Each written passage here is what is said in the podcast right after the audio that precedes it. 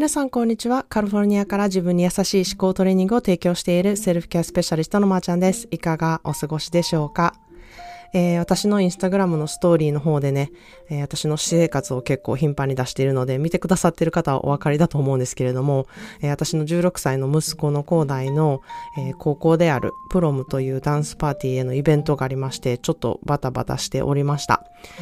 えまあね、あの、子供たちがこう、いろいろダンスの場所に行くまでに、こう、写真を撮る場所を決めたりとかですね、ディナーはどこでしようかとか、あとはグループで結構行動するので、その、えー、移動に使うリムジンだったりとか、ちょっとしたパーティーバスみたいなのをね、あのー、そういうイベントをこう、誰かがまとめて、うん、誰かがこう、うん、プランをするっていうことをね、あの子供たちだけでこうやっているので、親はまあすることって言ったらその写真を撮る場所に行って、うん、写真を撮ったりとかですね、あとは着ていくスーツとか靴の準備をするぐらいなんですけれども、まあね、その大イベントがちょっと昨日終わってほっとしております。で、プロムの写真とかね、ビデオとかは、あの、ザ・アメリカン・ライフとして、あの、私のインスタグラムのハイライトに残していますので、えー、興味のある方はちょっと覗いてみてほしいなっていうふうに思います。あの、本当にザ・アメリカっていう感じのね、イベントなので、うん、もしかしたら皆さんはちょっとドラマとかテレビとかで見たようなうん、映画とかで見たようなシーンかなっていうふうに思うとは思うんですけれども、まあこれもすごくアメリカあるあるの一般的に本当にみんなが通る道というか、うん、そういうあの出来事なのでちょっとそれを載せてみたいなっていうふうに思って、えー、載せてる、載せることにしました。まあそんなでね、まあ高校生ともなればいろんな恋愛事情もありまして、うん、付き合っているカップルで、えー、プロムに行ったりとか、またはね、友達同士で行くっていう子とかもいろいろいたりとかしてね、えー、私の息子の高大は、あの、女の子のお友達を誘って行ったんですけれども、うん、なんか昨日そのみんなの様子を見ていてですね、まあ高校生って自分のことだけでもね、結構うん、大変じゃないですか。まあ、体の変化もあったりとか、ホルモンの変化もあったりとか、うん、そういうことでもいろいろ大変なのに、こう、恋愛感情だったりとか、あの、友達関係だったりとか、で、またアメリカはね、結構オープンにこう、付き合ったり、あの、することが多いので、その自分の付き合ってる人と、自分の親との関係とか、まあ、いろんな関係が混ざって、もうほんまに大変な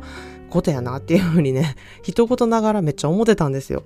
で、このポッドキャストをね、聞いているリスナーさんの中にもね、高校生の方もちらほらいましてですね、あの、今日はね、これから恋愛をしていく方、そしてまあ何度かね、恋愛を繰り返している方、で、これからね、恋愛をしたいなっていう方、まあ、まあしたいけど、毎日どうしたらいいのかわからない自分の恋愛関係ってなんやねんっていうふうにね、ちょっと悩んでいる方に何かヒントになればいいかなって思って、まあその、うん、恋愛関係に関しての、えー、テーマでお話ししたいなっていうふうに思います。で、恋愛もね、セルフケア、まあ、まさに自分を大切にすることとか、自分をいたわることっていうのをね、優先していると、すごくいい恋愛ができるなっていうふうに私は思っているんですね。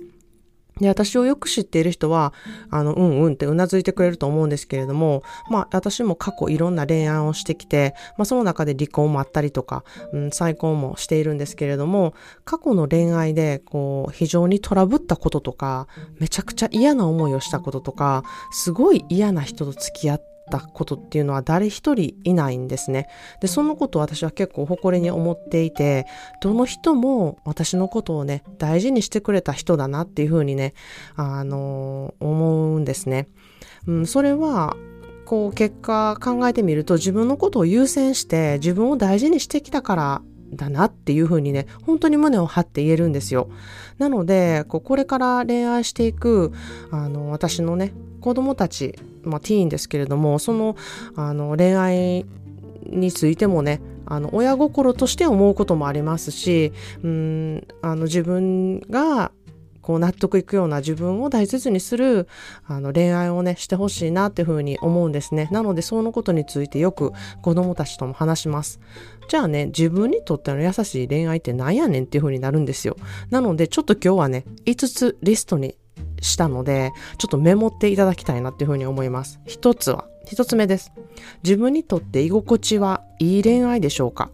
まあ、これは緊張していて本当のあの自分でいられたくなっているっていう場合は、まあ、結果居心地良くないっていうことになるんですね。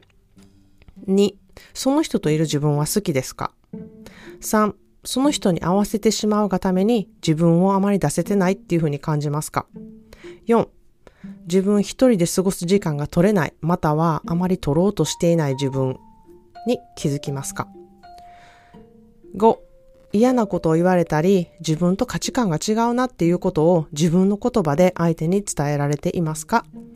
まあ、このこの5つですね。で、もし今恋愛中であったりとか、あのーうん、過去の恋愛をこう考えてみて、このリストを聞いてね、あの、一つでも当てはまるなって思うのであれば、まあ自分に優しいあまり恋愛ができてないっていうふうに言えると思うんですね。じゃあ自分に優しい恋愛って、あの、どないやねん。優しい恋愛できてなかったらどうなるねんっていうふうになった場合、意見のね、食い違いって絶対出てくるんですよ。あの、誰かと一緒にこう関係を持っていると。その時に誤解がやっぱり生じやすくなるんですね。で本当の自分でいることがまあ一番なんですけれどもこう頑張ってねこんな人であった方がこの人から好かれるやろうなみたいなあのことで頑張ってしまうがためにこう相手に全然違う印象を与えるのですごいそのギャップができるんですよね。こんな人じゃなかった。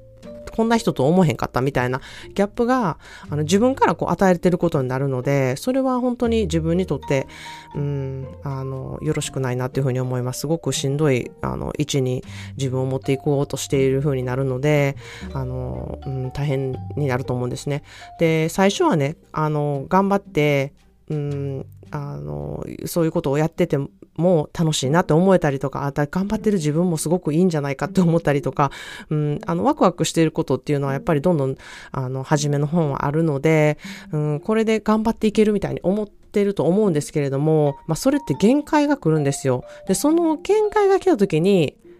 楽しかった恋愛がしんどい恋愛に変わるんですね。で、しんどる、しんどい恋愛は、まず続かないんですよ。で、しんどくなる恋愛は、楽しくないからもういいやって風になってしまうんですね。で、まあ自分の恋愛観を知ったりとか、自分がどんな恋愛したいかとか、そんなね、分析をすることで、もし、たとえね、これから燃えるような恋愛をして自分を見失うようなことになっても、まあ、ちょっと客観的に見て自分は、うん、なんかこれ嫌な思いをしてるんじゃないかとか、これは嫌な思いあをあまりね、することをを、あの、防ぐためにこういう風にしようとか、うん、もうちょっと楽しい恋愛っていう風にね、自然とできるようになると思うんですよ。で、どんな恋愛もね、うん、別れる時っていうのはやっぱり辛いです。だけど、それがね、いい思い出だったなっていう、こう、お互い理解して別れる辛さと、もうとにかく別れないと自分がしんどくなるだけやから、もう早く別れたいっていう風に、こう別れるのとは全然別れ方が違ってくると思うんですよね。なので、どうせ恋愛するのであれば、ちょっと思い出すと切なくなるいい思い出だったなってなるような恋愛、もしくはもうずっとずっと続いていけるような人をね、見つけるためにも自分の恋愛観っていうのを知っていくっていうことはね、すごくこれからのあのいいツールになると思っています。それでは今日の一言イングリッシュです。Love yourself first so you know what you deserve. Love yourself first so you know what you deserve. 自分を大事にすることをまずするべきです。そうすると他の人からも大切にされることに価値を置けるようになるからですっていう本当に大事なパワフルな言葉です。これは恋愛する上ではもちろんあの大切なことなんですけれども人間関係すべてに当てはまるねあの言葉だなっていうふうに思います。もちろん友情、うん、関係にもあの必ずあの、うん、値する言葉だなっていうふうに思います。いろんな人間関係にね、あの悩むことまずね、自分をいたわること、自分を大切にすることっていうのをしていると、自然とシンプルな人間関係を築くことができるんですね。それをセルフケアをすることで、こう身をもって感じていってほしいなっていうふうに心から思っています。ということで今日は自分に優しい恋愛についてお話していました。本気で思考トレーニングをしたい方、ただいま無料で1週間のセルフケアワークができるキャンペーンを公式 LINE でやっているので、ちょっとやってみたいなって思った方はメッセージしてみてください。何か必ずあのあなたにとっての気づきがあると思います。このエピソードが良かったなと思ったら高評価、シェアの方していただけるととっても嬉しいです。それでは今日もいろいろいてよしをモットーにあなたらしい素敵な一日をお過ごしください。Thank you so much for listening. See you in the next episode. Have a wonderful self-care day.